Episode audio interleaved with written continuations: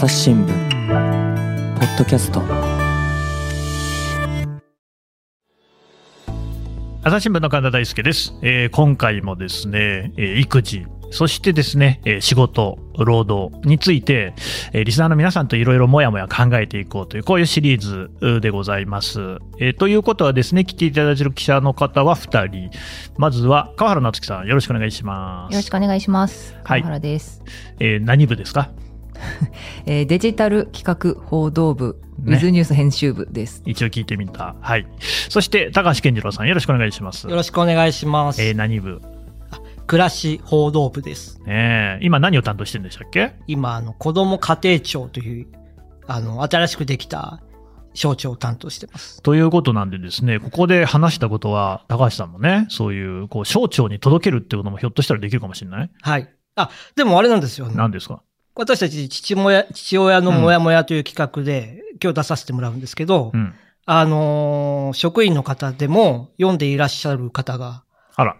まあ、おられるのか私が半ば半分宣伝したのか、とりあえず読みましたっていうことは、あの、どうあれこうあれね。どうあれこうあれです。とり URL 付きであの自己紹介をしようかな。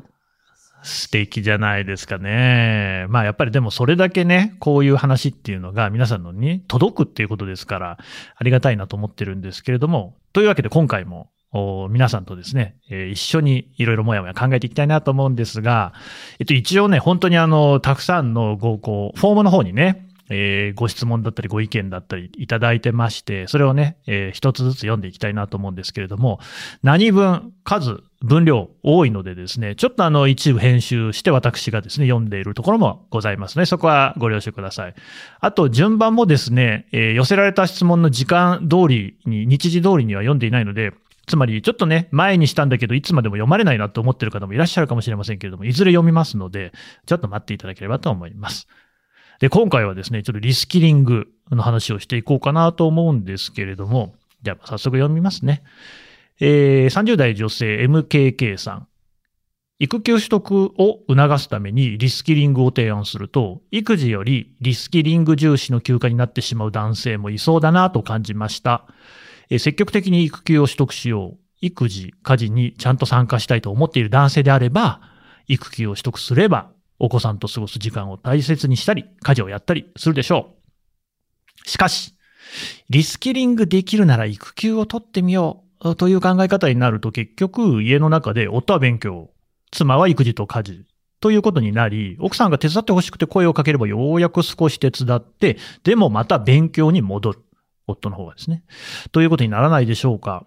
夫婦で共にリスキリングできるようにお互いの勉強時間を決めて、その間は一方は勉強、他方は育児と分担しても、子育て中っていうのは、えー思いがけず人手を借りたくなる状況になることも多いと思います。そんな時に、旦那さんに、いやいやいやいや、自分は今勉強の時間だから、と言われたら、点々点。むしろ夫が家にいる分の世話も増えるからいなくていいと感じそう、点々点。と、マイナス思考に陥りました。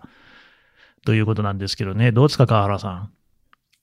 いや、あの、も もちろんこういう意見もあるだろうなというか、多分、あの、本当に懸念されたのが、あの、男性側が、うんうん。あの、誤解をする。誤解ね。はい。そしたら、あの、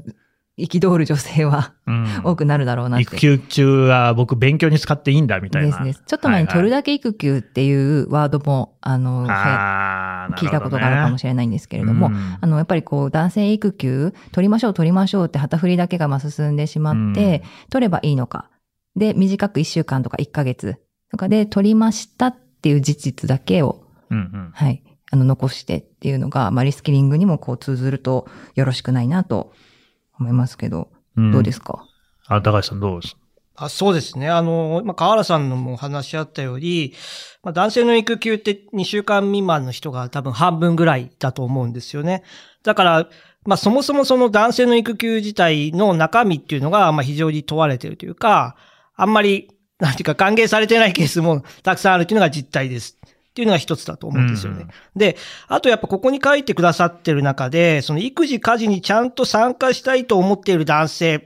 ていうのがあったんですけども、これ、卵が先か鶏が先かで、育休を取ったり、あるいはその、がっつり育児をしてみたりすると、あ、これはもうその、なんていうか、相当時間をかけないとダメだなっていうことが分かるための時間でもあるかなと思うので、だから順調的にはまず最初はやってみる方がいいんじゃないかなというふうには思いました。でもそれで言うとさ、鶏卵で言うとですよ。それこそこの方が思われ、MKK さんが思われているように、いやいやいやいやと、もともとお家事育児やるつもりがあったら何にもやらなくても育休取ってるよねと。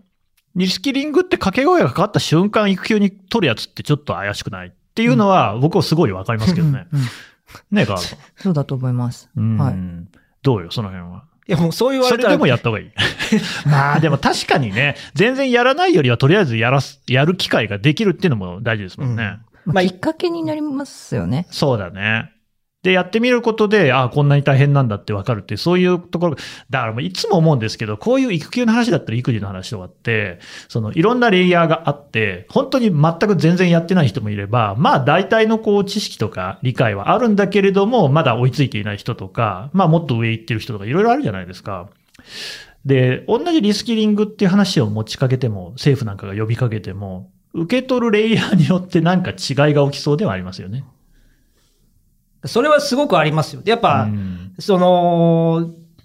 本当にやりたいなとか、まあ自分の子供なのでって普通に思ってる人と、いや、正直めんどくさいなと思ってる人ももちろんいるわけで、まあ私が取材した中でも、その、会社の方が楽だから育休は取らないっていう本音。うんうんまあよくそこまで話してくれたなと思ったんですけど、わかる。えーっていう方もいらっしゃったりするから、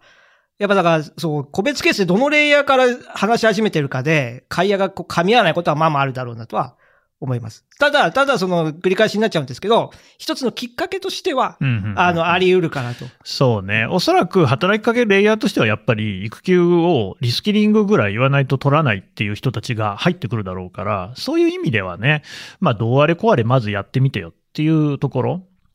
あとはまあね、その連れ合いパートナーとの関係性みたいなこともあるかもしれないですよね。そこが大きい気がします。うん。なんていうかこれ多分女性でもあの産休育休中にやっぱり子育てだけではなくって何か別の普段仕事をしている時にはなかなか時間を使え使えないけれども何かプラスで例えばまあ昔絵が好きだった人がもう一回絵を描いてみるとかっていうのは全然あると思うんですよね。ちょっとリスキリングで言うとまあ本読んだりとか、うんうん何かちょっと資格取ったり勉強したりっていうのはあると思うんですけど、女性の場合も嫌おなく、やっぱり授乳とかやらなければいけないお世話が、子育てがあるので、それはやっぱり自分の中で子育ての時間と家事の時間と、あとリスキリングの時間っていうのは、まあ、作っていくのかなと思うんですけど、うん男性はそれがないから、最初からそのリスキリングやるぞっていう気合で来られると、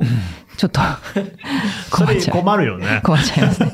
そういうんじゃないですからっていうね。うん。うんまあちょっとそこら辺はしかしやっぱり育休を取るなら取るでね、事前にお互いによく話し合うっていうのが、まあできりゃいいんだけどなかなかなっていうのもあるんだろうとは思いますけどね。うん。まあリスキリングに関しては別のご意見もたくさんいただいてるのでまた紹介しますと、これはね40代で男性の方、えー、加減の理事さん、えー中二男子、小6男子、幼児2人、計4人の子供がおりますと。え特に上の子2人とは進路や労働について話すということがたまにあります。私は諸事情があって、通学生の大学を2つ中退して、えー派遣労働から正規雇用になったという経歴です。正規雇用になって数年の頃、子供が1人から2人になるあたりで通信制の大学に入りました。が、えー仕事と家庭と勉学の共存ができず、両立かな、えー断念した過去があります。現在の仕事には内容、人間関係、経済面でも満足しています。こういう経歴なので、子供にもなんとかなるよというスタンスで接しています。えー親戚や地域で接する人たちはほぼ大卒以上なので、子供も妻も大学に行ってから社会に出るというのは大前提と捉えているようです。が、例えば大学に行かなくても楽しく生きることはできるよ。だからそんなに自分を縛ることはないよと言っているつもりです。しかし、まあ私はたまたま運が良かっただけじゃないかと言われれば、そうかもしれないなとは思ってしまいます。そこで、リモートワークで多少時間もできたので、通信制の大学に再挑戦することにしました。自分自身のけじめというか、人生の宿題を片付ける。という意味ももちろんあるのですが、子供たちに、ああ、こういうやり方もあるのかな。と気づいてほしいというのも大きいです。やりたいことが見つかった時点で改めて取り組めば良いじゃないかと。首相がリスキリングと育休を結びつけたせいか、リスキリング自体が悪者や夢物語と語られるようになっている気がして残念です。私は大学の休み期間にアマチュア無線4期を取ろうかなと思っています。仕事にもプライベートにも一切利益はないですが、無線機がかっこいいな。という理由だけで。こんな父のやっていることを子供たちが20年後くらいに振り返ってくれるといいなと思っています。っていうね、ことなんですけど、高橋さんどうですか？これ僕すごいいいなと思って拝見しました。うんうんまあ、私自身はこのリスキリングみたいなところ、勉強みたいなところは、なんかこう焦りがあって、ちょっとやってますと。まあもっと自分で知識を、えー蓄えなきゃなみたいなものもあってやってますっていうのは自分の中では動機なんですけど、うんただこの方の読むと、そのすごくいいのはやっぱ、なんとかなるよっていうメッセージ。これすごい重要だなと思ってて、うんうんうん。やっぱその、大人、少なくとも親である私が、なんかこう、駆られるように勉強している姿っていうのは、なんか子供にとっては、あ、なんかもう失敗しちゃいけないんだみたいな。なんかこう、いなんていうんだ、常にアップデートしなきゃいけないみたいな意識になっても嫌だなというふうに思ってるのでうん、だからこう、なんとかなるさみたいなものも合わせつつ、でも自分が楽しいから勉強するみたいな姿っていうのは、すごいこう、子供に見せる姿としては、非常にいいなと思うし、なんか自分もなんかこう、駆られるようにやってることをちょっとなんか、これを読んで少し考えたなっていうのが正直なところです。リスキリング駆られる派の川原さんとしてはどうですか？本当に私もこの方のご意見を読んで、そうだよなっていうか、うん。本当にあの、楽しく生きるうん。ための手段として何が必要かみたいなところだと思うんですけど、うん。どうしてもやっぱり今この何、資本主義社会というか、そうですよ。まだまだやっぱり学歴、もちろん学歴が一番ではないけれども、うん。学歴で見られることもあるし、学歴が悪いというか、まあその、有名大学に行くと、いろんな人がいるからそこで揉まれるっていう経験もできるという利点はあるけれども、そればっかりがその価値観として正しいとなると、やっぱり生きづらいというか、もう本当に自分は何なんだみたいなところで、自己肯定感を持てなくなるっていうのもあると思うんですが、やっぱいろんな生き方を親がまず見せてくれるっていうのは身近な人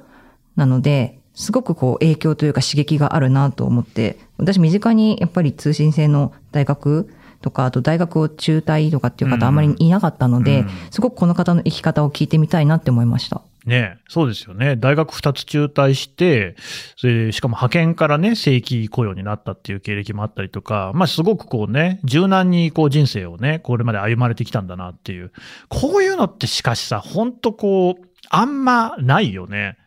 じ自分の親考えてもそんなことはなかったし、そういう人がみ身近になかなかいない。こういう人が親だったら本当ラッキーって感じがあるかもしれない。この方のたまたま運が良かっただけじゃないかと言われればてててみたいな感じでおっしゃってるけど、多分その運ももしかしたらこの方が何かやってきたとか人間性とかでうん周りからこうついてきたものかもしれないので、やっぱり私はすごい聞いてみたいなって思いましたね。ねえ。そういう、まあ、一種逆境みたいなことがあったとしても、そこをこうね、乗り越えられるであったり、あるいは柔軟にね、しなやかにいけるんだよみたいなのって、なかなかこの参考書には載ってないっていうね、知識うん、経験。これいいですよね。で、だから、リスキリングって実はだから、それこそ参考書に載ってることだけじゃなくて、こういうことを、その、見せることができる。つまり別にどうやったって人間生きていけるんだよであったりとか、こういうね、あの、まあ、賃金労働としてはお金にならないようなこと、この方おっしゃってるね、アマチュア無線とかも、まあ、なかなか確かにお金にはなんないかもしれないけど、いいじゃん。無線機かっけえんだもん。で、できるっていう、その人生の余裕みたいなのがリスキリングで教えられるって超いい話じゃないですか。めちゃくちゃいい話。本当に、本当にめちゃくちゃいい話。のーちょっと関連して、またね、えー、こう読んでいきますけど、40代女性、まめっちさん。えーと、この方はですね、中1、小4、二人の娘を持つワーママ、ワーキングママですね。42歳です。えー今回のお話。まあ、これはあの前に収録したものだと思いますが、とても心に刺さりました。私も育休以降残業できない状況に対する脅迫観念がすごくあって、勉強していることが安心になってしまった、しまっていたように感じます。それは自分がこうなりたい、仕事でもっと役に立ちたいという理想と、あまりにかけ離れた現実との差に絶望していたからだとも思います。先日友人から自分で勝手にジャッジして自分にマイナスをつける必要ない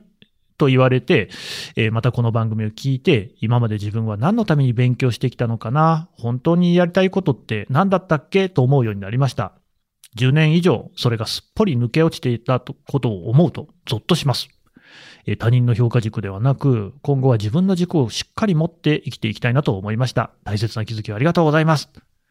ねえ、嬉しい、こういうご感想もいただいてるんですけどね、高橋さん。でもこれ、勉強してきたことは、うん。あの、まあ、何だったのかなとおっしゃいましたけど、おっしゃってたんですけど、でも絶対勉強したことは身になってるなって思うのが。一つ思いました。で、あと、まあ、私も共感したところは、やっぱ安心ってすごいいい、いい言葉だなと思いました。あの、うんうんまあ、ちょっと否定的に捉えていらっしゃるのかもしれないんですけど、やっぱり私もその残業ができない時に資格の勉強をその隙間時間でしたりとか、まあ、英語の勉強したりとかしてたし、うん。まあ、してるんですけど、うん。やっぱそれが安心になるっていうのは悪いことではないような。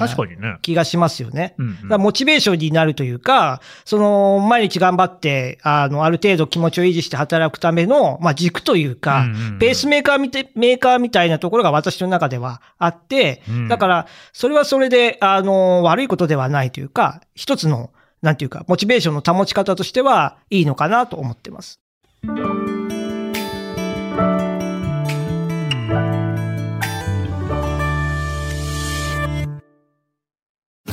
ながら聞きできるポッドキャストって私の生活スタイルにちょうどいい。朝日新聞のニュースレターに登録すると編集者が厳選したニュースがメールで届くよ。思いがけない話題にも出会えるよねちょっと新しいニュースの読み方朝日新聞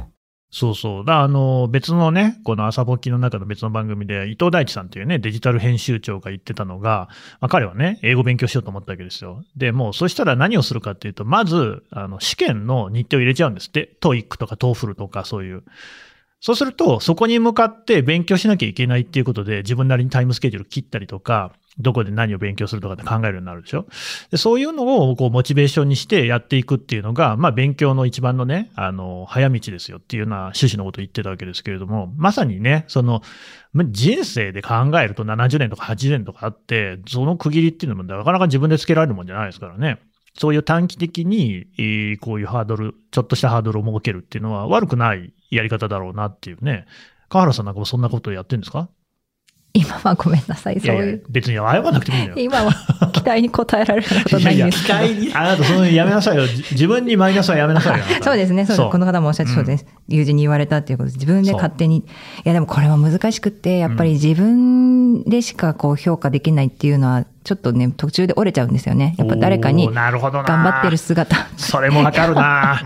折れるよね。折れちゃうので、でもだから、そのさっき伊藤さんが、はいはいあの、ちゃんと試験日程を入れて、目標を立ててっていうのは、できればもちろん自分の中でも自信がどんどん出てきて、それで合格したらもちろんそれが花開くっていうことなのでいいと思うんですけど、そうじゃないときは、私今みたいに何もないときは、やっぱり仕事で褒められたいなとか思っちゃうんですよね。ああ、わかるわかる。本当にさ、大人になるとみんな褒めてくんないよね。子供の時とかって結構褒めてくれてるじゃない？テストでいい点取って、なんつってね。ないよね。仕事ってのはさ、できるのが普通って感じじゃない？そうなんですよね。あと私あの、やっぱりこの、働くっていうことで、うんまず会社に入って働く、ま、ま、なんですか、大学時代にこの職業に就きたいって思ったら、もう働きマン並みに働いてやるぞっていう。働きマン働きマン、あの昔、はいはいありましたね萌子さんのはい漫画でねもう本当24時間働く、あもうまあそれぐらいの、あったあった。ゴリゴリに働くぞっていう意気込みで来たんですけど、それが、まあ、妊娠出産とかで、ゴリゴリに働けない。うんまあ、それ以前からも働く、ちょっとやっぱ違うな、その働き方はと思ったので、そうなった時に、やっぱり選択肢がないと、やっぱりこう、何仕事以外の自分を探せなかったんですよね。なるほど。はい。なのでやっぱり勉強をして、もし何か他の選択肢が出るんであれば、それを別に職業にする必要はなくっても、逃げ道として、やっぱりあの安心というか、うんなんか生きがいにつながるといいなって思うので、しかし、その意味で言うと、やっぱり家事育児の難しさよね。これも私はもう仕事に他ならないと思うんですけど、まあ、英語とかさ、あるいはまあ、なんかエクセルとかでもいいし、会社の仕事だったら、一定の何か目標を立てやすいけど、で、それがさ、あの、実現できたらですよ。みんなが褒めてくれたり、自分で自分を褒めたりもできるけど、家事育児ってなんだろうね。なんか別にさ、毎日洗濯物干してたって誰も褒めてくんないしさ、そこに到達点がないよね。それわかりますよね。ね冷蔵庫の中身を、こう常に、なんて言うんでしょう、誰も困らない状態にしてる。わかるわかる。してる、そ本の、当ね、麦茶、麦茶はな、いつでもこの予備があって、でなぜか冷えた2本が常に入っている状況の冷蔵庫を維持してるんですけど、うんうんまあ、誰も気づかないだろうなと思ってやったりとか。本当わかるわ。だからうちの子供結構牛乳飲むから、牛乳がやっぱりね、常に2本は1リットルのがあるように、必ずね、買っておくとか、あと僕ヨーグルトとかも自分でこうなんか作ってんですよ。あの低温調理器で作れるんですよ、ヨヨーグルトって。で、それとかも、まあ、あれですよ、妻も食べてるんですけど、僕一人でしかやってないからね、1リットルぐらいの牛乳でヨーグルト作ったって、まあ、4、5日で食べきっちゃうんですよ、二人だったら。誰が作ってると思ってんだって思いながらも、別に、まあ、いいじゃないですか。勝手に僕がやってることですからね。え美味しいよっっていうのは言われないいや、そんなのさ、ずっと言うわけないじゃん。だってもう何年もやってるんだから。でも、それは当たり前だけど、妻の方にも当然あるでしょうからね、私に対してね。お前なんだと思ってんだ、この野郎と。でもさ、なんかそういうことってやっぱり大人って多いなとは思いますね。みんな多いんだろうなっていう。うん。なんかこう、ちょっと新しいことを始めると、すごく褒めてもらえたりするけど、ちゃんとこう、昨日までと同じ、こう、現状を続けるってことって全然褒めてもらえないよね。いや、でも毎日があるって尊いですよね。ここで褒め合いたいです本当に本当そうだよね。褒め、ここで褒め合うの？え、とにかく、ほいや、褒め合えば、聞いてる方もなんかちょっと褒め 心地になるかもしれないじゃないですか。山道さんも本当に頑張ってらっしゃる。見たことないけど。ちょっと今のはちょっと流れが良くない。そうそうそうだね。いや、でもこうちょっとさっきのさ、その一つ前の加減のり女さんとかがすごいいいなと思うのは、この方って、すごいやっぱポジティブなんだよね。つまりなんかいろんなことを前向きに受け止められる。あとやっぱり大学を中退するとかっていうのは、なかなかこう困難じゃないですか。だけれども、それもやっぱり良かったなっていうふうに自分の中で、えー消化できてるし、それをむしろね、子供に教えてあげたいと。どうやったって生きていけるんだよって的な意味でね。この感じっていうのが、実は、なかなか得難いんじゃないかっていうね。どうですか、川原さん？確かに。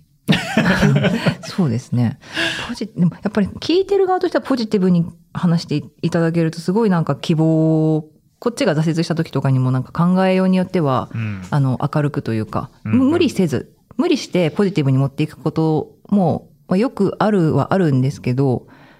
うん、考え方のヒントになるなとは思います。うん、ね。で、またすごい人もいましてですね、これは50代女性の方で、えー、桂佐藤さん。えーこの方はですね、結婚退職後、2人の子供の育児の過程で、博士号を取得したことが、長い目で見れば今の仕事につながったこともあり、いわゆるリスキリングは女性にとっては力強い応援メッセージであることをもっとポジティブに受け止めても良いように感じていますと。えー結婚出産育児を経験した働く女性は、ともすれば、私と同じく遠慮しながら生きているのではないでしょうか。しかし、その遠慮や配慮が、外側から見ればマイナスに捉えられ、子供を持つことのネガティブなイメージにつながっているようにも思ってしまいます。これからは子供がいるからこそもっと努力できる。そういったことをもっと胸を張って言えるような社会になればいいなと思っています。いいですよね。ポジティブですよね。っていうか、博士号ってすごくない？高橋さんいや、すごいですよね。ん。何の博士号なのかな いや、まねあ、ここまで行くには、こう、まあまあまあ難しいかもしれない。相当突出された能力いや、の方なのかもう、もしれない。類まれなるうんご努力があったと思うんですけど、はい。でもやっぱこう、おっしゃってることは、もううなずくしかなくて、うんやっぱ、で、どうしても、確かに子供がいて大変ですね。まあ、これは間違いないですけど、間違いないんですけど、まあ、なんかそのネガティブなだけじゃなくて、まあ、なんかエネルギッシュになれる部分もあるだろうし、なんかそういうところをこう、もうちょっと出していった方がいいんじゃないかっていうのは、いや、それはその通りだなと思ううんし、うんなんかこう自分も、あの、いやもうすごい大変なんですよっていうだけじゃないものを出していけたらいいなというふうには思いますね。どうですか、河原さんもね、自分の周りだったり、職場の後輩だったりで、この子供を持つことのネガティブなイメージ、まあ、ネガティブとまでは言わないけれども、まあ、そんな結婚、出産とかしなくていいかなっていう人は、僕の周りにはすごい多い感じがするんですよ。へえ、うん。あの、音声チームとかでも結構そんな感じはありますからね。だって今若いか世代の方って子供を持たなくていいって考える人が、そうそう。あの、実際調査とかでもそういう結果が出てますよね。うんこういうのって、河原さんの周りもいます、へそうでもない。あんまりそういう視点で、そうですね。とというか、多分子供ができてから、子供がいる人の交友関係が中心になってるっていうところもあって、ちょっとあの、はい、ちゃんと考えないと疎遠になってる子もいるなとは確かに思うんですけど、やっぱりなんかその子供を持つことの大変さ、まあそれが改善されることを願って、あの、こんなことが大変だっていうことを多分、まあメディアとかでも発信はするんでしょうが、それがあまりにもこう突出しすぎて、目立ちすぎて、子供持つの大変だな、仕事できなくなるしなってなるのは本当にそうそう。良くないので、そこは改善をする。で、女性の働き方が問題なのであれば、そこは改善する、していく必要があるし、そうじゃないことがあれば、やっぱりそれも大変だけじゃない面を子供がいる側が伝えていけたらいいなとは思います。なんか、あれだよね。やっぱりそういうふうに子供を持つと自分のやりたいことができなくなるんじゃないかっていうようなイメージっていうのは多分あるよね。うん。うん。私もありましたよ、確かに。あ、本当？よくじゃあね、踏み切りましたね、その辺は。えでも子供が欲しいはあったので、あそれはそれでね。はい。なのでだからこの言い方は良くない。なんか失うとかって言う言うじゃないですか。そうんうんのできなくなること、自分の時間が失われるとか、そういうネガティブな言葉を使わずに、子供を育てることの楽しさ、プラス仕事も仕事でちゃんと楽しくできてるんだよっていうのは、多分自分たちの世代が見せていかなきゃ、後輩にだったら見せていかなきゃいけないんだろうなって思うんですけど、どうしたらいいんですかね見。せられてる？今後輩がいなくて。あ、そうなの？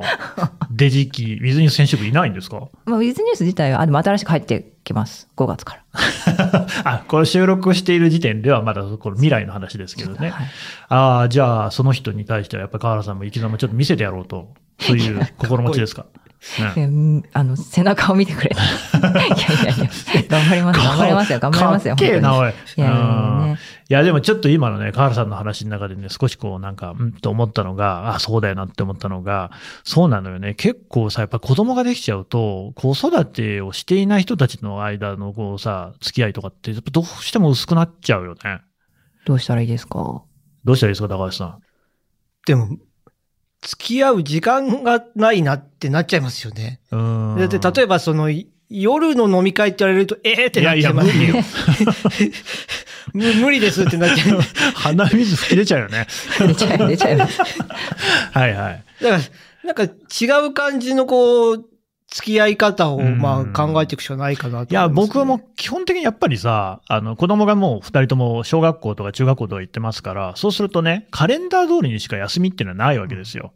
他の、まあ、てか、カレンダー通りの休みの日も子供の飯とか作んないといけないけど、で、あと学校行くからあいつら、そうするとさ、朝早いんだよね。早い、早いんだよ。早い。もう7時台とかに家出てくから、それはもう自分の生活スタイル自体を、そんな酔いっぱりでは無理なわけですよ。だ飲んでるとかって結局次の日の自分に全部、だって私5時45分には起きて必ず朝ごはん作ってるんですよ。で、妻ええ弁当も作ってるんですけど、っていうことを考えるとさ、まあ無理だよね、はっきり言って。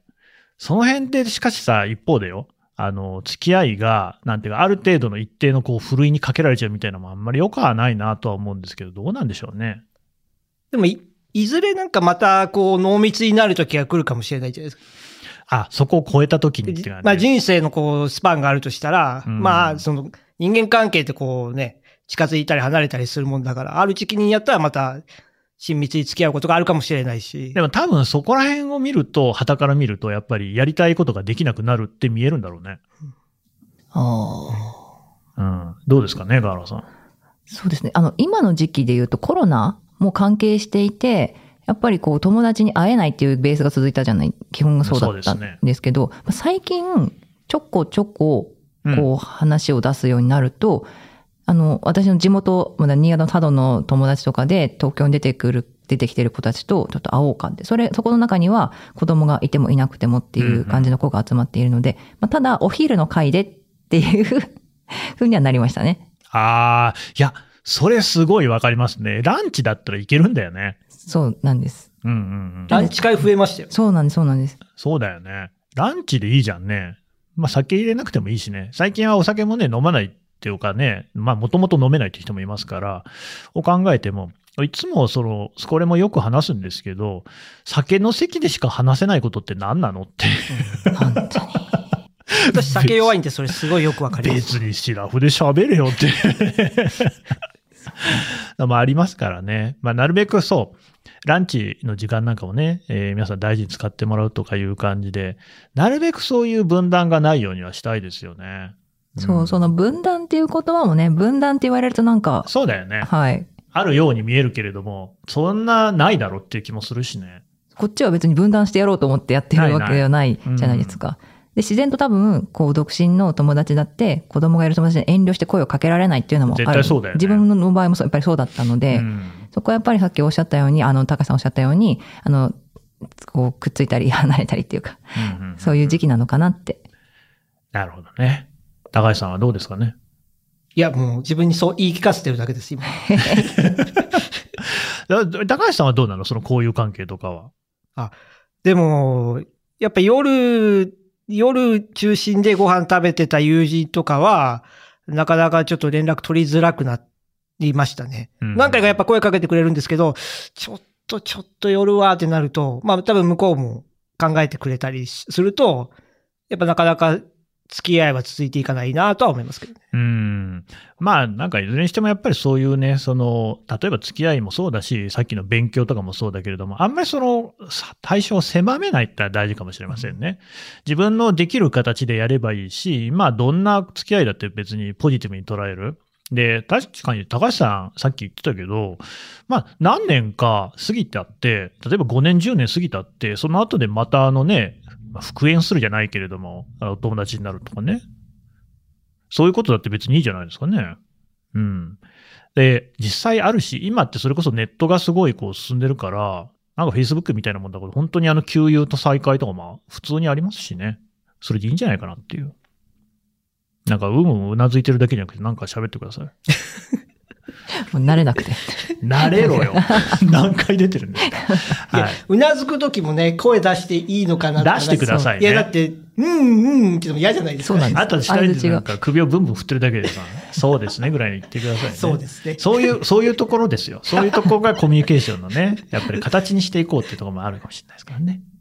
はい。まあちょっとリスキリングについては今回この辺にしておきまして、ただ、あの、他にもいろいろお話あると思いますので、またぜひね、皆さんお聞かせください。というわけで、川原さん、高橋さんでした。どうもありがとうございました。ありがとうございました。ありがとうございました。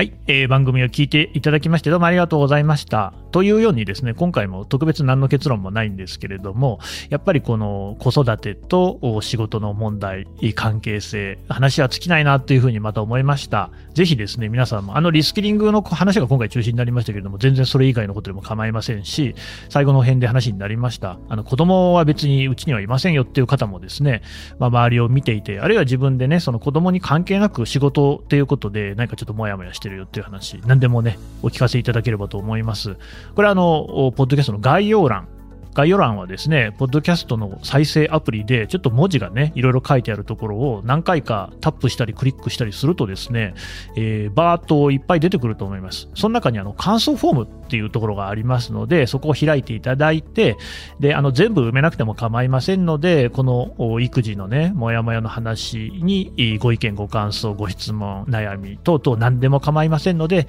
また送っていただけますと、今後の番組につながってまいりますので、ぜひよろしくお願いしますお願いいたします。朝日新聞ポッドキャスト、朝日新聞の神田大輔がお送りしました。それではまたお会いしましょう。